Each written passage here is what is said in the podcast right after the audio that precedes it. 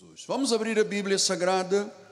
O tema de hoje, no primeiro dia da semana, nesta quarta-feira, primeira quarta-feira do mês e do ano de 2023, abro o livro de Colossenses, uma das epístolas, assim se chama a carta escrita por um apóstolo, uma das epístolas principais da Bíblia, e ele diz no versículo 17 do primeiro capítulo: ele é antes de todas as coisas, nele tudo subsiste. Ele é o cabeça do corpo da igreja, ele é o princípio, primogênito entre os mortos, para em todas as coisas terá primazia. Porque aprova Deus que nele residisse toda a plenitude. Toda a plenitude de Deus está na pessoa de Jesus. Vamos ouvir o Senhor falando sobre exaltar a Cristo na igreja. Oremos, ó oh Pai.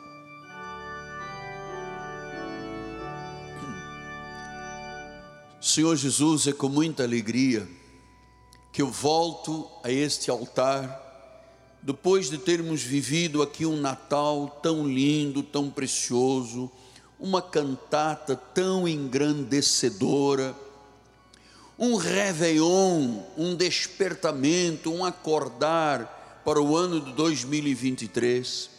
Passamos um réveillon gracioso, todos em comunhão, alegria dos santos, assembleia dos santos. Isto é maravilhoso.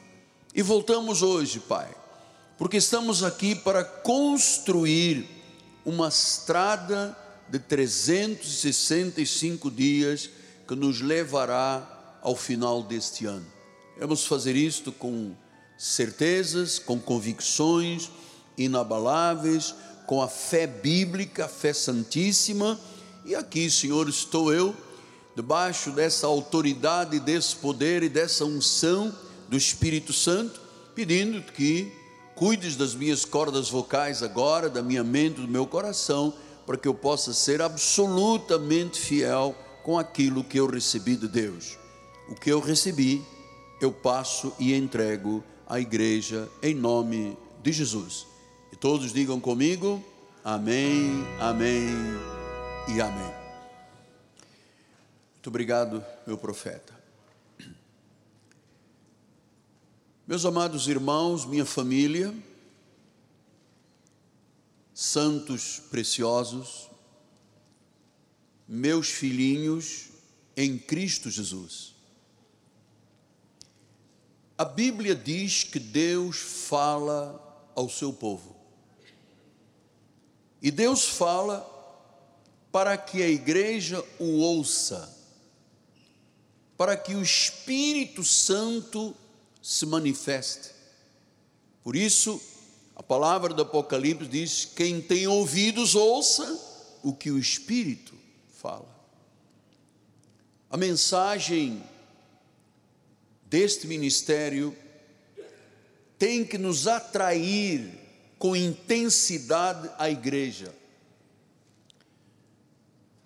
Tem que fazer com que a igreja se torne relevante, importante na vida do seu povo.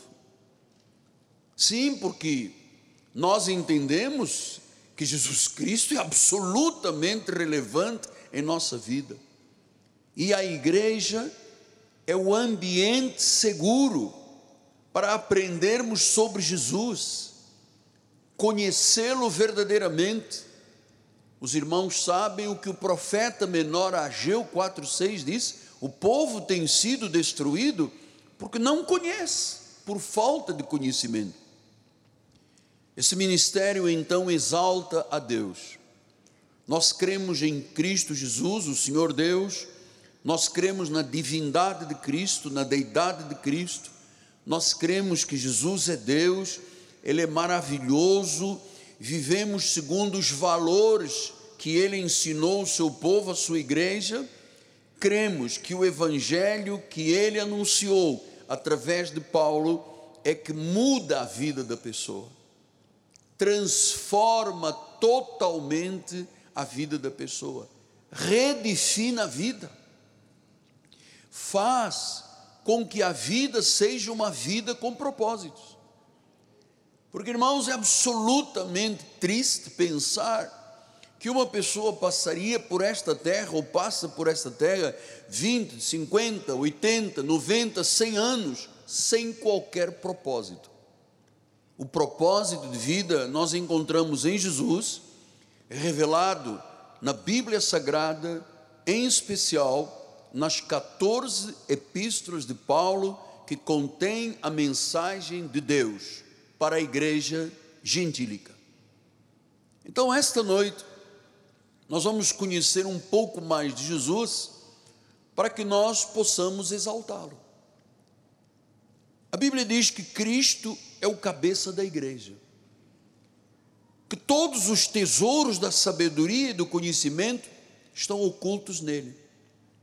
Colossenses 2, 1 a 3 diz: Gostaria, pois, que soubesseis quão grande luta venho mantendo por vós, pelos laudicenses, por quantos não me viram face a face, para que o coração deles seja confortado, vinculado, juntamente em amor, e eles tenham toda a riqueza da forte convicção do entendimento, uma convicção, um entendimento forte, para compreenderem plenamente o mistério de Deus. Quem é Deus? Cristo.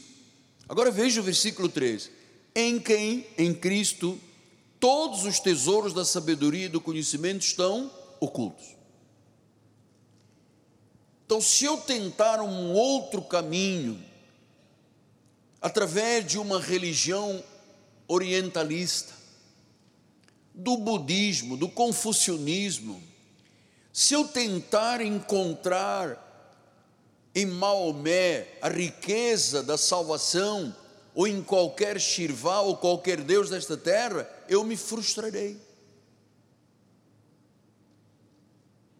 Porque só Jesus tem a plenitude da deidade.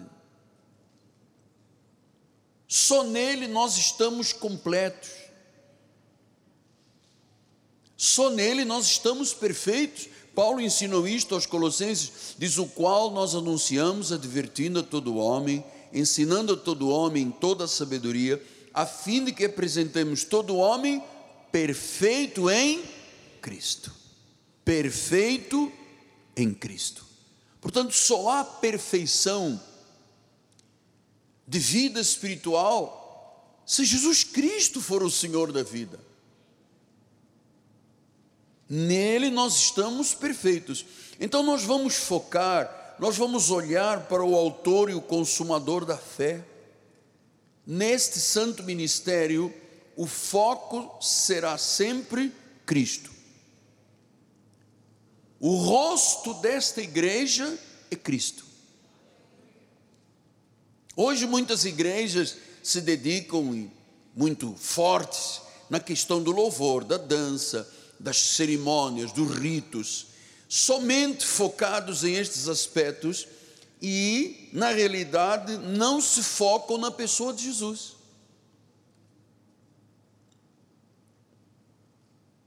Isto prova o que, apóstolo? Isto prova a imaturidade da igreja. E eu vou lhe ser sincero, porque eu preciso ser sempre verdadeiro neste altar, esta é a minha chamada. Muitas igrejas que se dizem igrejas cristãs não são de Cristo, são apóstatas. Porque se você substitui Cristo por um ritual, uma cerimônia, um batismo, um sacrifício, um jejum, uma vigília, paga preço, isso não é cristianismo. Esta igreja não é de Cristo, esta igreja é apóstata. É uma igreja que se desviou da fé, se afastou dos princípios que norteiam o cristianismo. Então, nosso ministério não é um redil político. Nossa igreja tem uma única função nesta terra: ser igreja.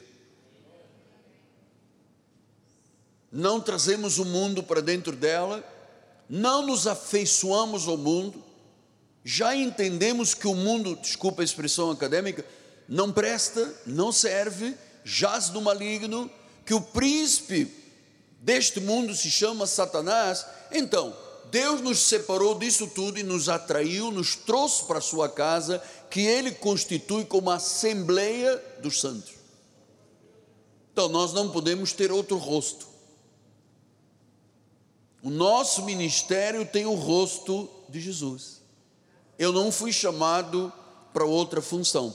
Então o Espírito Santo veio para revelar Cristo a cada um de nós. É nele que nós devemos estar focados. O Espírito Santo nos direciona para a pessoa de Jesus. Nossa vida e atenção de vida são somente para Jesus. Então, Paulo escreve aos Filipenses, também uma das cartas poderosas da Bíblia Sagrada, e ele diz em Filipenses 3,13: Irmãos, quanto a mim, não julgo ao vê-lo alcançado, mas uma coisa eu faço.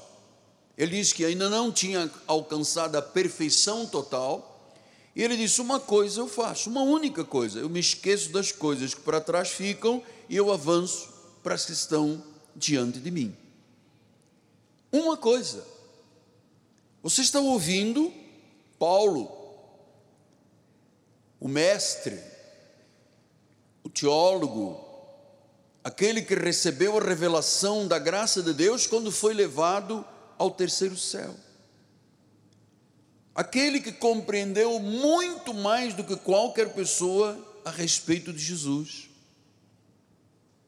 Paulo foi o maior teólogo da história.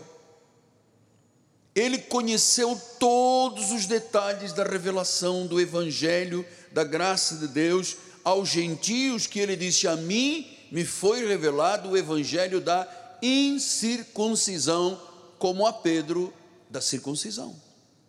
Foi ele que nos ensinou, quando escreve aos Coríntios, o que é a simplicidade e a pureza devidas a Cristo. Então ele diz, versículo 1: Quanto mais irmãos, alegrai-vos no Senhor, Filipenses 3:1.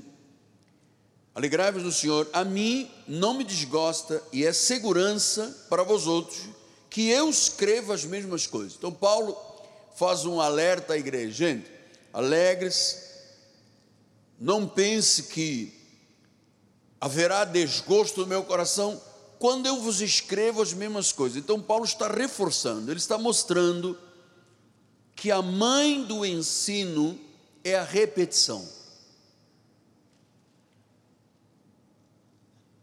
Ele disse: é segurança para vós outros. É segurança, diz o versículo número 2. Então, acautelai-vos dos cães, acautelai-vos dos maus obreiros, acautelai-vos da falsa circuncisão. Então, ele agora vem e diz que isto é segurança e que nós temos que ter cautela sobre os maus obreiros que ele chamou de cães, de falsa circuncisão, a quem ele estava se referindo? Aos legalistas e aos judaizantes aqueles que traziam o povo debaixo do tacão da lei de Moisés.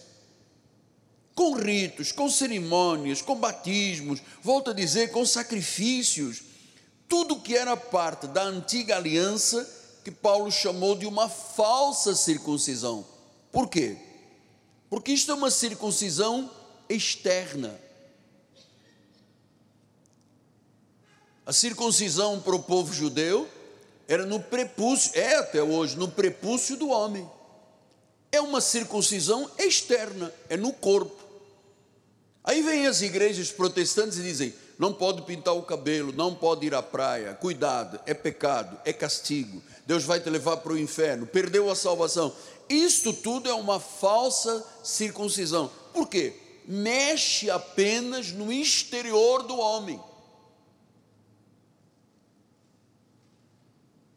Então Deus não tem uma falsa circuncisão para nós, porque a circuncisão válida é aquela que é no coração, é lá dentro, é interna. Então, o crente não é crente quando ele muda o seu exterior.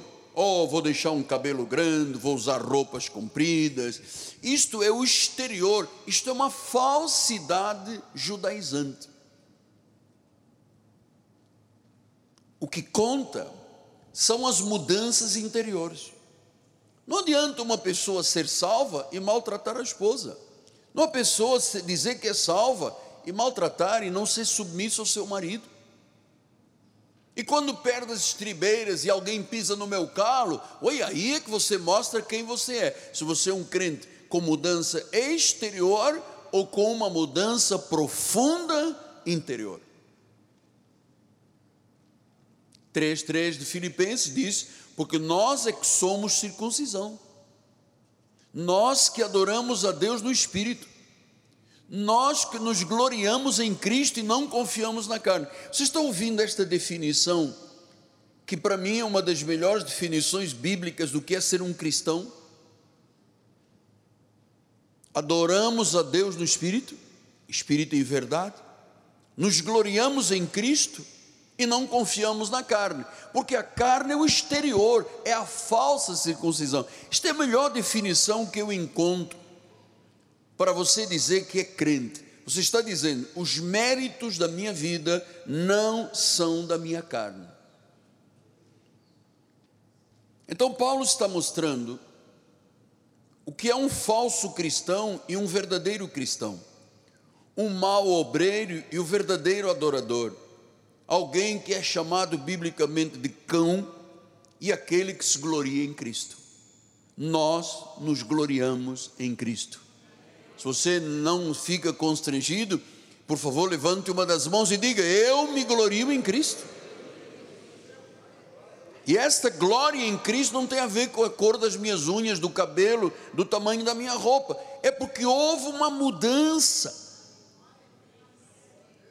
que leva a pessoa a adorar a Deus no espírito, a gloriar-se, a não confiar na sua carne. Então não é o jejum, não é a vigília, não é o monte, não é o sacrifício, nada disso é importante para Deus.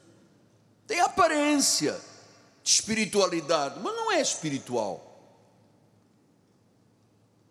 Então Paulo está nessa realidade dando o seu testemunho pessoal, porque ele já havia sido um mau obreiro.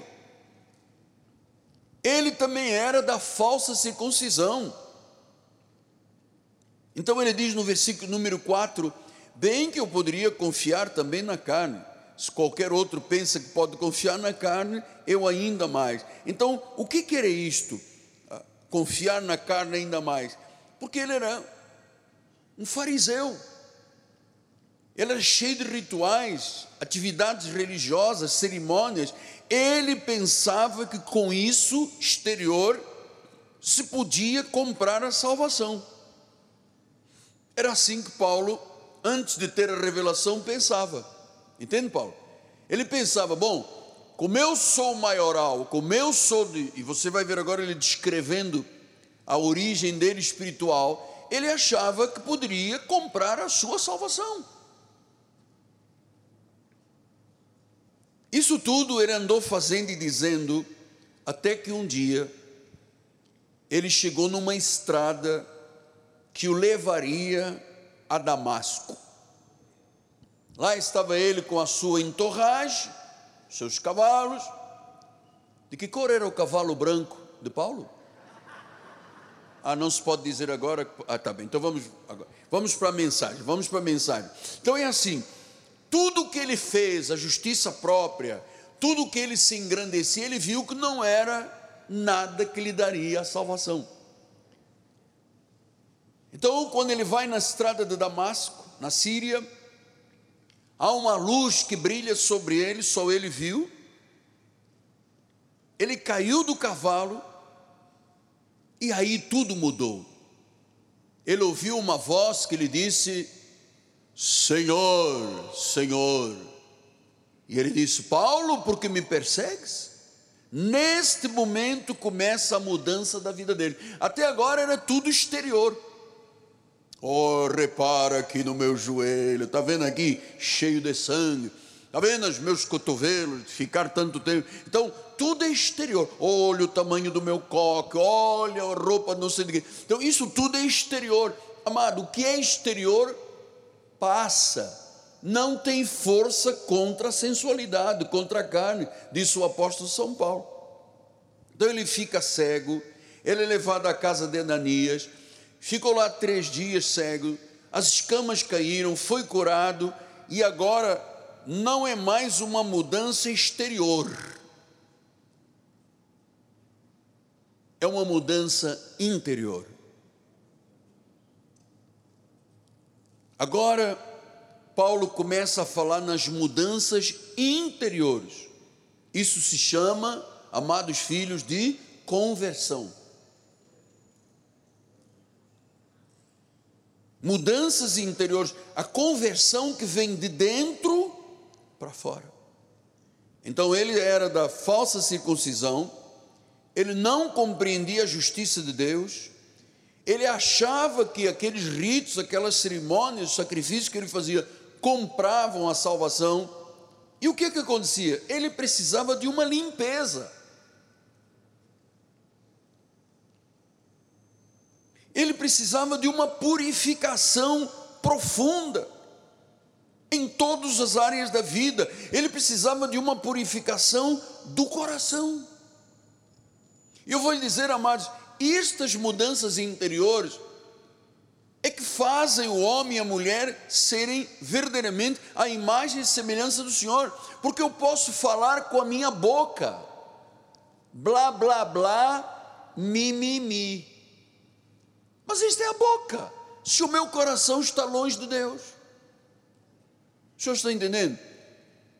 Por isso, no Antigo Testamento, Deus reclamava: vocês me honram com a vossa boca, mas o vosso coração está longe, está nos ritos, no exterior, nas coisas externas. Quando isso, amado, não vale nada.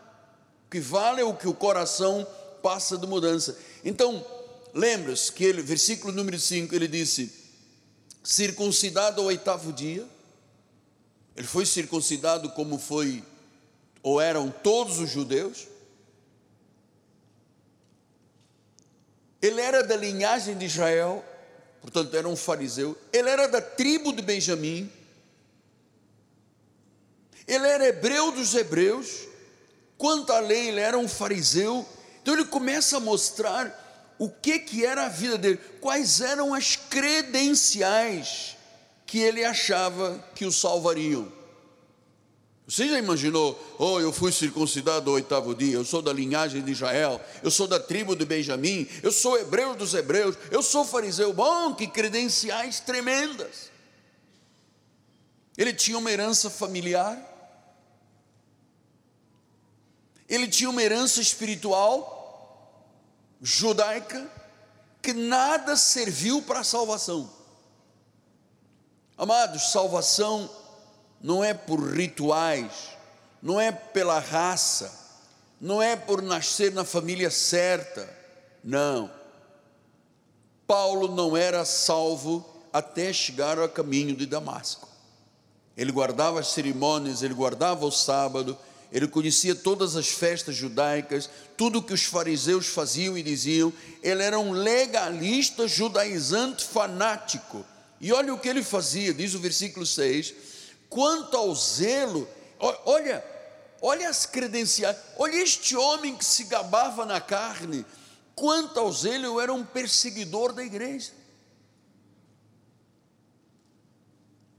Ele tinha zelo, mas não tinha conhecimento.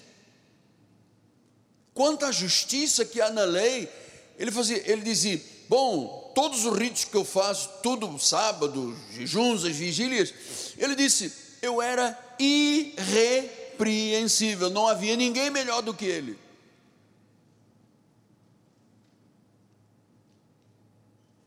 Não havia ninguém, mas era tudo no exterior.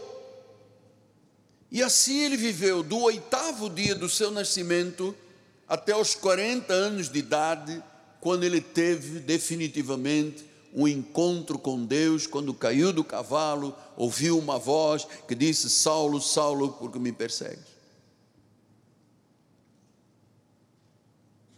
Então veja como Deus faz. Agora começa ele a mostrar o que, que aconteceu no seu interior. Diz o versículo 7. Mas o que para mim era lucro. Ele dizia: Eu sou o hebreu dos hebreus. Se há hebreus, eu sou o maior. Eu sou da tribo de Benjamim. Imagina, eu venho lá de trás dos patriarcas. Ele aprendeu aos pés de Gamaliel. Ele disse: O que para mim era lucro, ele achava que essas credenciais todas que ele tinha, herança familiar, espiritual, rituais, pela raça, hebreu dos hebreus.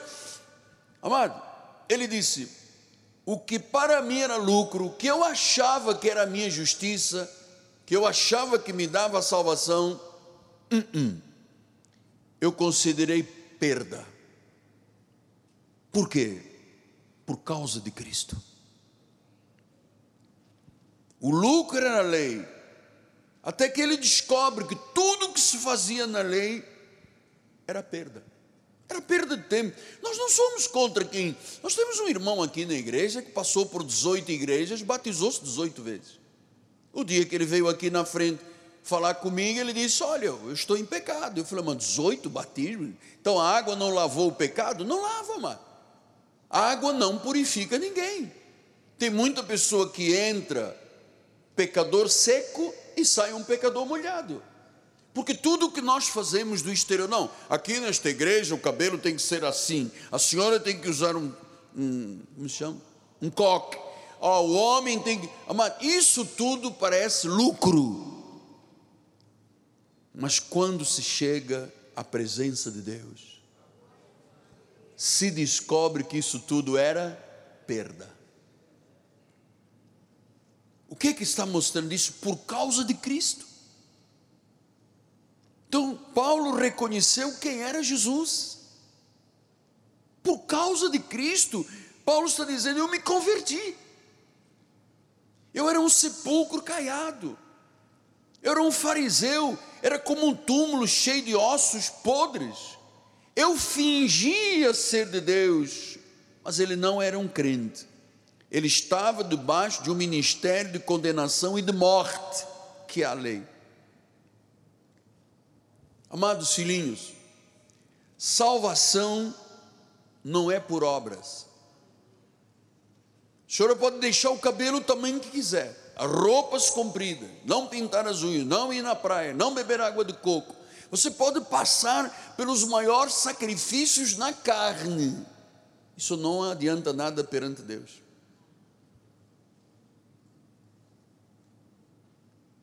A salvação é pessoal é por graça, é por misericórdia, é por amor, é por predestinação, é por eleição, é segundo os desígnios de Deus. A conversão é legítima quando há um verdadeiro arrependimento e uma reconciliação com Deus. O que é arrepender-se? Arrepender-se é mudar o seu rumo. Se eu estou indo para lá, e me arrependo, porque para lá e neste caminho não serve, e eu me arrependo, eu confesso Jesus e vou exatamente no sentido oposto, a minha mente muda, o coração muda, as atitudes mudam. Aí sim, aí você começa por uma mudança interior, porque diz que Deus nos reconcilia com Ele mesmo. Então, Paulo teve uma grande mudança interior. Diz o versículo número 8: Sim, deveras eu considero como perda. Tudo para mim é perda. Isso, esse meu, essas minhas credenciais, o meu currículo vitae, não serve para nada. Ele diz: Eu considero perda por causa da sublimidade. Amados, temos que parar aqui para pensar juntos.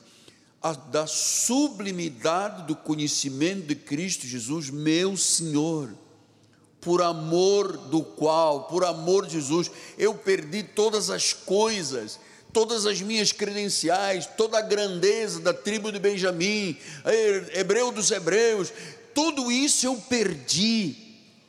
Ah, e agora eu as considero refúgio.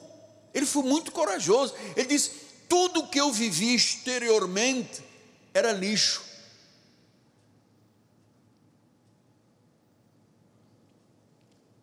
Era refúgio. O importante para mim foi ganhar a Cristo. Então, amados, nós vamos construir a igreja este ano para que Deus tenha orgulho de cada um de nós, amado.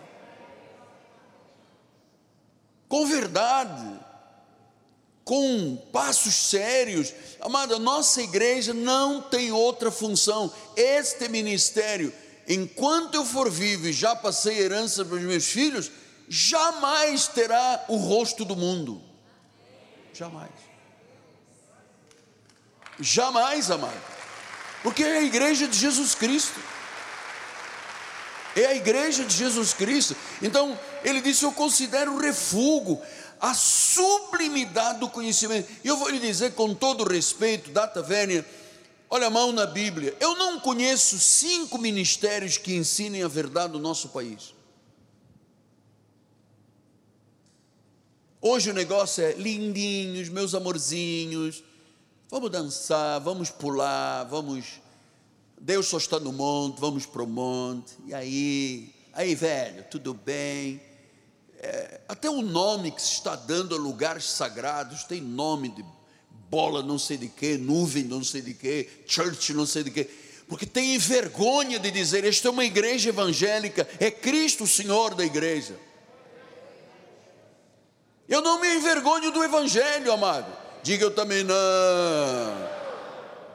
Ele é o poder de Deus para a salvação. Como é que nós podemos ter vergonha do Evangelho, vergonha da igreja, esconder a Bíblia debaixo da axila, passar para a escola? Eu não quero que ninguém saiba que eu sou evangélico. Eu vou lhe dizer, amado, pela sublimidade do conhecimento de Cristo, eu também perdi muita coisa e eu considero tudo isso refúgio. O importante, eu ganhei a Cristo. A primeira coisa onde eu chego, eu me identifico, se é não me conhecem, eu digo eu sou pastor evangélico. Eu lhe disse isto aqui o ano passado, eu tive com a pessoa mais importante do país o ano passado, num lugar público. Sentamos, ele me conhecia, conversamos, a pessoa do mais alto escalão do Brasil, quem mandava em todo mundo até o ano passado. Sua caneta fazia tudo, e eu olhei para ele e disse: Eu posso orar pelo senhor? Ele disse: Olha, eu sou de uma religião destas, de Paulo. Eu entro lá, é um rito, eu entro vazio, saio vazio. Mas hoje o senhor vai sair cheio. Agarrei na mão dele, ele agarrou na minha mão. Eu percebi naquela hora, amado, que Deus estava se revelando àquele senhor. Que versículo maravilhoso considero perda a sublimidade de conhecer a Jesus. Mas qual Jesus? O ressuscitado. Não é o Jesus dos dias da sua carne. Paulo disse: a ninguém conhecemos segundo a carne. E se a Cristo conhecermos deste modo, já não o conhecemos assim.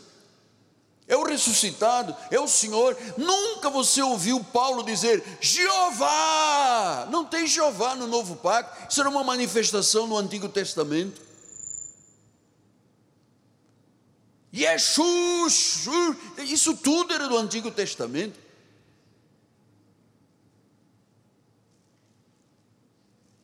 Diz que a sublimidade do conhecimento chama-se revelação.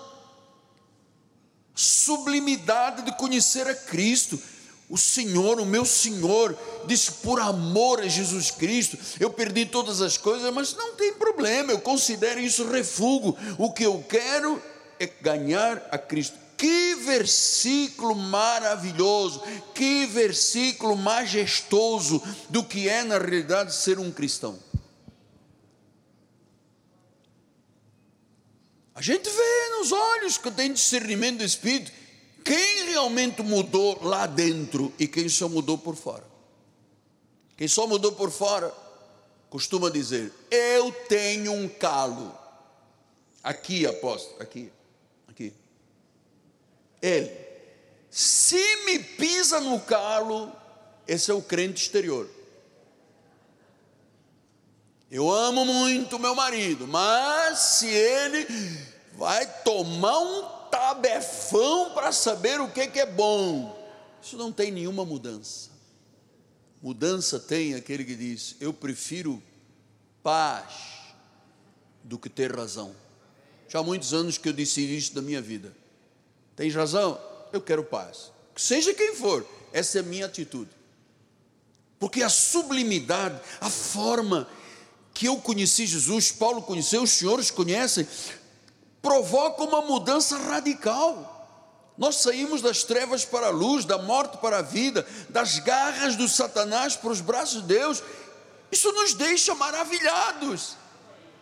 Eu não sei se você sente esta sublimidade Amado, porque a maioria das igrejas é óleo, é sal, é enxofre, é não sei o que, caroço não sei de que, é veste pano de saco, atira cinzas na cabeça. Amado, isso não é Cristo, isso é apostatar da fé, são igrejas apóstatas, que estão levando milhões de pessoas para a porta larga que leva à perdição. Então Paulo conhecia, quando conheceu Cristo, ele disse: Olha, tudo para mim agora é refúgio. O que era lucro é lixo, é refúgio. Amados, eu vou lhe dizer, para dizer isto aqui, tem que ter transformação. Para dizer isto aqui, tem que ter transformação. Quer dizer que quando ele viu Cristo a caminho de Damasco, tudo mudou. Ele encontrou Cristo. E finalmente, o que, que ele encontrou em Cristo? Primeiro, a justiça. Olha o que diz o versículo 9: ser achado nele, não tendo justiça própria. A justiça própria que é da lei.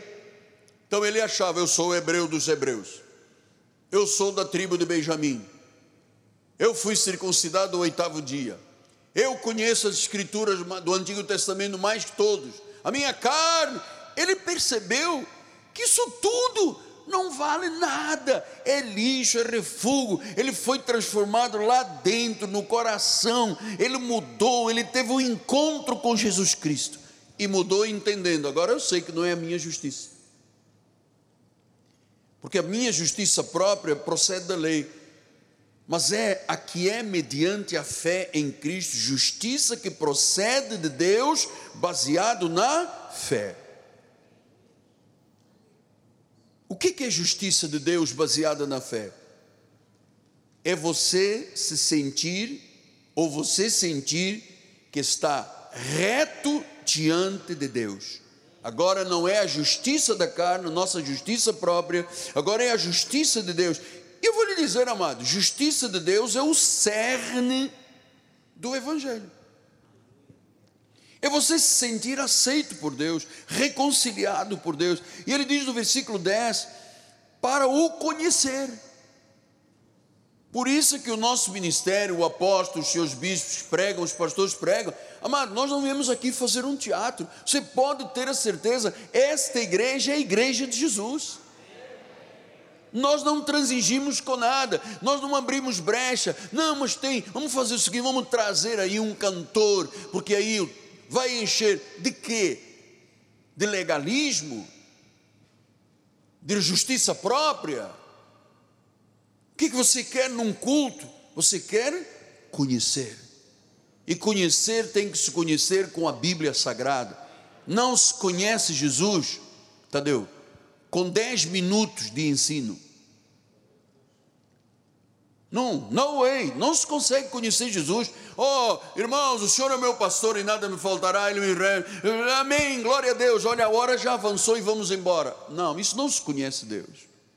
Conhecer Deus, conhecer o poder da ressurreição, conhecer a comunhão dos sofrimentos, porque viver a vida cristã também é viver sofrimentos, conformando-me com Ele na Sua morte. Quer dizer então, conhecer a Deus e o poder dele, o que que Paulo estava dizendo? Agora eu tenho uma relação íntima com Deus. Aquilo que eu mais anelava, que era conhecer Deus, e eu fazia por justiça própria, porque tinha uma herança familiar, uma herança espiritual, porque eu era o rei da cocada. Hoje eu entendo, isso é lixo, é refúgio, agora sim, agora eu conheço Ele com intimidade. Ah, estou conhecendo o poder da ressurreição. Ele disse: Eu conheço agora o poder de Deus, o que é uma vida poderosa. Agora eu sei que Jesus Cristo ressuscitou de entre os mortos. E tudo o que Cristo nos oferece é gratuito. Ele na cruz disse: tudo foi consumado. Ele disse: Eu quero me conformar com a morte dele, eu quero ter comunhão nos seus sofrimentos. E você sabe que Paulo apanhou muito para viver estas verdades. Ele não dizia assim: Ah, hoje está chovendo, não vou à igreja. Uh! 38 graus não dá para ir à igreja. Irmão, a igreja tem temperatura de Petrópolis, Teresópolis, está tudo climatizado. Gastamos uma fortuna, o senhor sabe que ajudaram a comprar. Temos climatização, temos asepsia aqui, higienização química. Amado, não se preocupe com o bem-estar aqui, você tem que estar em paz.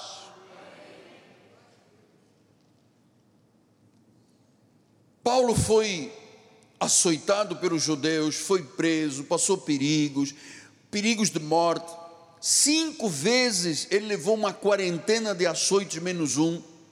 Ele foi fustigado com vara, ele foi apedrejado, ele naufragou três vezes, ele enfrentou perigos com os falsos irmãos, trabalhos, fadigas, vigílias, fome, sede, jejuns, frio, nudez.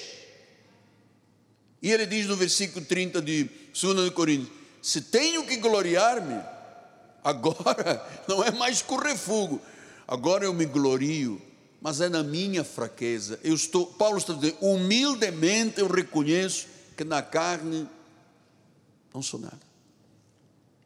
Ah, ele chegou a dizer: agora eu descobri que quando eu estou fraco, aí eu sou forte.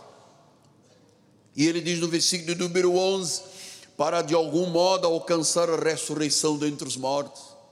Ele cria na ressurreição dos mortos. Agora ele tinha razão para viver. Agora ele conhecia Jesus. Ele tinha razão até para morrer. Ele acreditava na vida eterna, que era tudo o que Paulo queria. Ele, Jesus era o Senhor do coração de Paulo. Ele tinha razão para viver, amado, todos os dias, quando eu acordo, me sento na minha cama, eu digo: Deus, obrigado, eu estou vivo, eu tenho razão para viver, e também, se Deus me chamar, para morrer. Agora, o mundo para mim é refúgio, o amigo para mim não presta, as amizades do mundo não servem, o sistema do mundo é mentiroso, é corrupto, é enganador, Agora eu quero alcançar a ressurreição. Jesus é o Senhor do meu coração. Então, quando nós o conhecemos, nós entendemos, chamado, nada tem valor perto da sublimidade de conhecer a Jesus. Nada tem valor. Nada tem valor. Ouça, filho, filha amada, tudo que você anela e eu anelo está na pessoa de Jesus.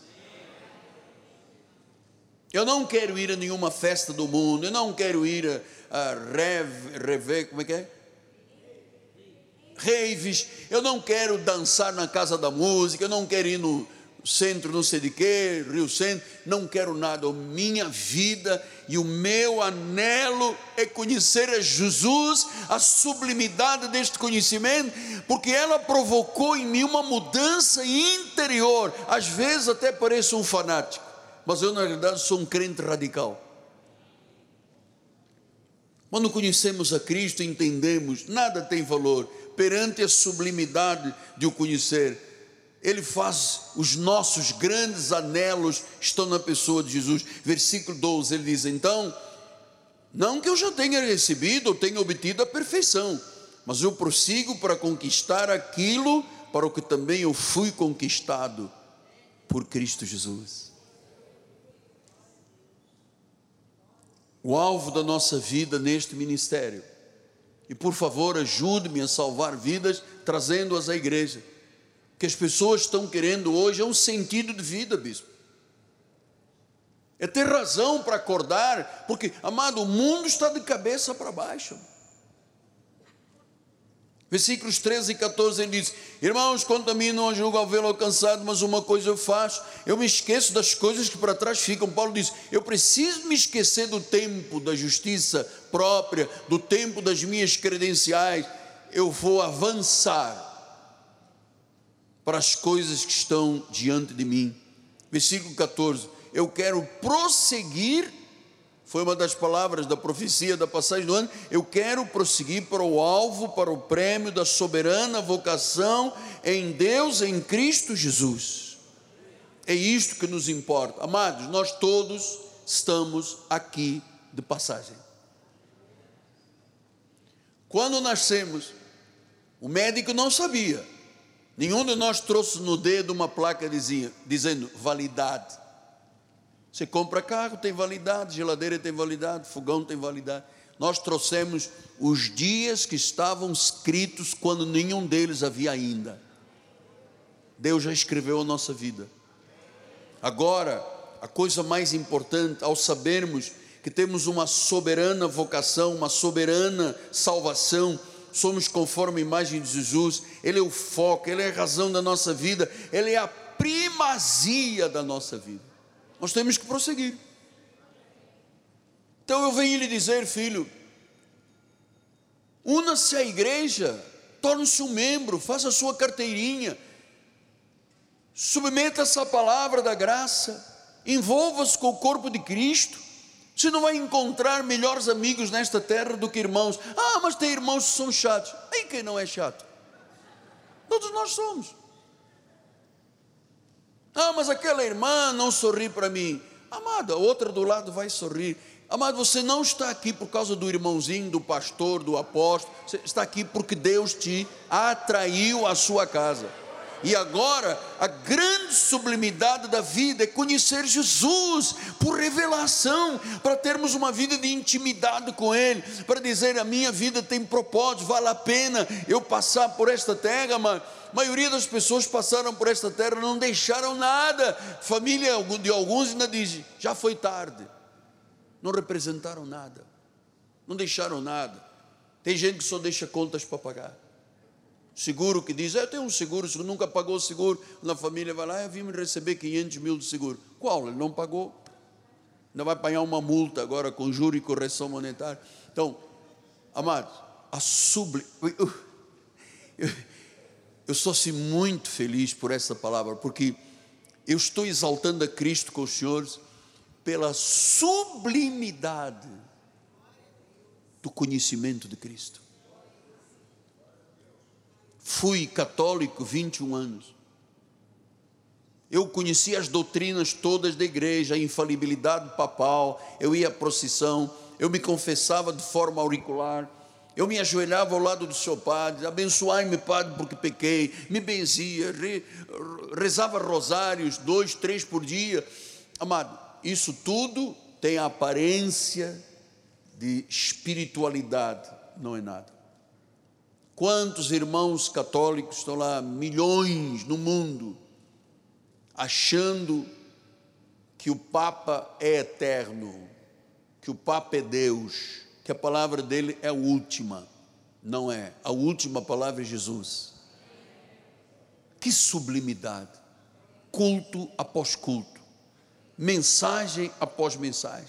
Ninguém pode sair de dentro de um culto, ou do apóstolo ou dos seus bispos, sem dizer: Deus falou ao meu coração. Ninguém pode passar por uma triagem como uma mensagem dessa e dizer: Ah, eu vou. Ah, se a minha mulher não me vier pedir perdão, não tem perdão. Ninguém faz isso. Porque isso é justiça própria dos homens, é da carne, é exterior. Só se conhece um crente de verdade quando ele passa por uma provação. Aí aflora tudo o que é o verdadeiro crente. O que, é que as pessoas que não têm transformação interna vão embora da igreja? Bora, porque aquela irmã. Eu fico impressionado quando você troca Cristo por uma irmãzinha que não riu. Ah, porque o pastor fez cara sisuda. Gente, também sou gente como você, cara. Às vezes estou muito alegre, você não imagina o que foi o meu ano, a bispa está assistindo, meu amor, está, que foi o nosso ano, mano.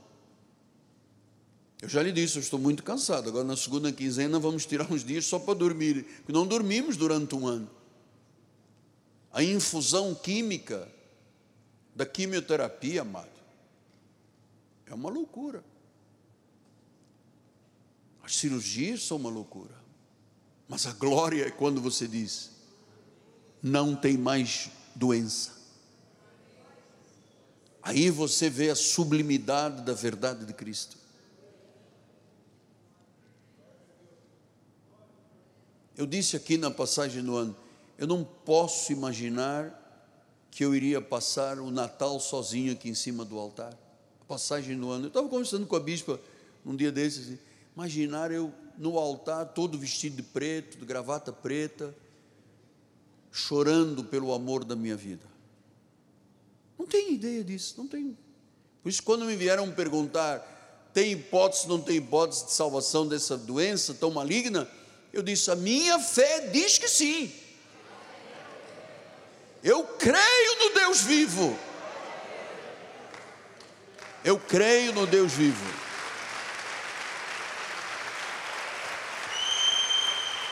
E sabe por que, que eu creio no Deus vivo? Pela sublimidade de eu ter conhecido. Eu peguei as medalhas de São Judas Tadeu, de Fátima, eu tirei tudo, isso é refúgio os meus rosários, isso é tudo refúgio. A grande mudança foi Deus que fez no meu interior. Que sublimidade. Que bom quando nós vemos uma pessoa entrar aqui na igreja aos trancos e barrancos. E passado um mês, dois meses, uma semana, ouviu três, quatro mensagens. A pessoa vem aqui na frente e diz: Eu sou um novo homem. Eu sou uma nova mulher. Você sabe que as pessoas me tratam por pai e eu trato vocês de filho? Muita gente vem aqui na frente e diz: Eu nunca tive um pai. O senhor é meu pai. Porque eu cuido, nós, os senhores bispos da igreja, eu, os pastores da igreja, nós cuidamos como filhos, pais que cuidam, como mães que cuidam dos seus filhos. Aqui você tem toda a segurança que você precisa para viver uma vida com propósitos. Senhor Jesus Cristo, Deus único e verdadeiro, Senhor de senhores e Rei de reis, muito obrigado, Pai porque finalmente podemos dizer estamos retos diante de Deus. Fomos transformados pelo Espírito Santo, de glória em glória, estamos sendo transformados à imagem do Senhor. Eu te agradeço, Deus, e eu vou dizer isto o resto da minha vida, que tu tens orgulho no servo bom e fiel na serva boa e fiel. Tu disseste: entra no gozo do teu Senhor, sobre muito te colocarei. Eu quero viver isto aqui na terra. Eu quero me sentir todos os dias íntimo com o Senhor. Eu anelo te conhecer ainda mais, Pai. Põe esse espírito de desejo de conhecer, da sublimidade no coração de cada um dos teus filhos. Que esta noite esta palavra tenha curado, transformado, regenerado, e que todos tenham alcançado a plenitude do conhecimento de Deus, em nome de Jesus. E a igreja do Senhor diga: Amém, Amém e Amém. Vamos dar um aplauso.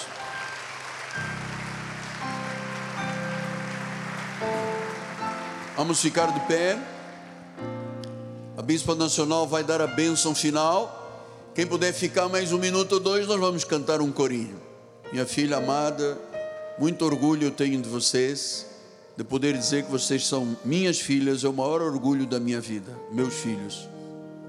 Amo vocês. A bênção à igreja. Estenda suas mãos para o altar, que a graça a paz, o amor de Deus e as doces consolações do Espírito Santo se manifestem hoje e eternamente em nossas vidas. Pai, sairemos da tua casa em paz, com alegria.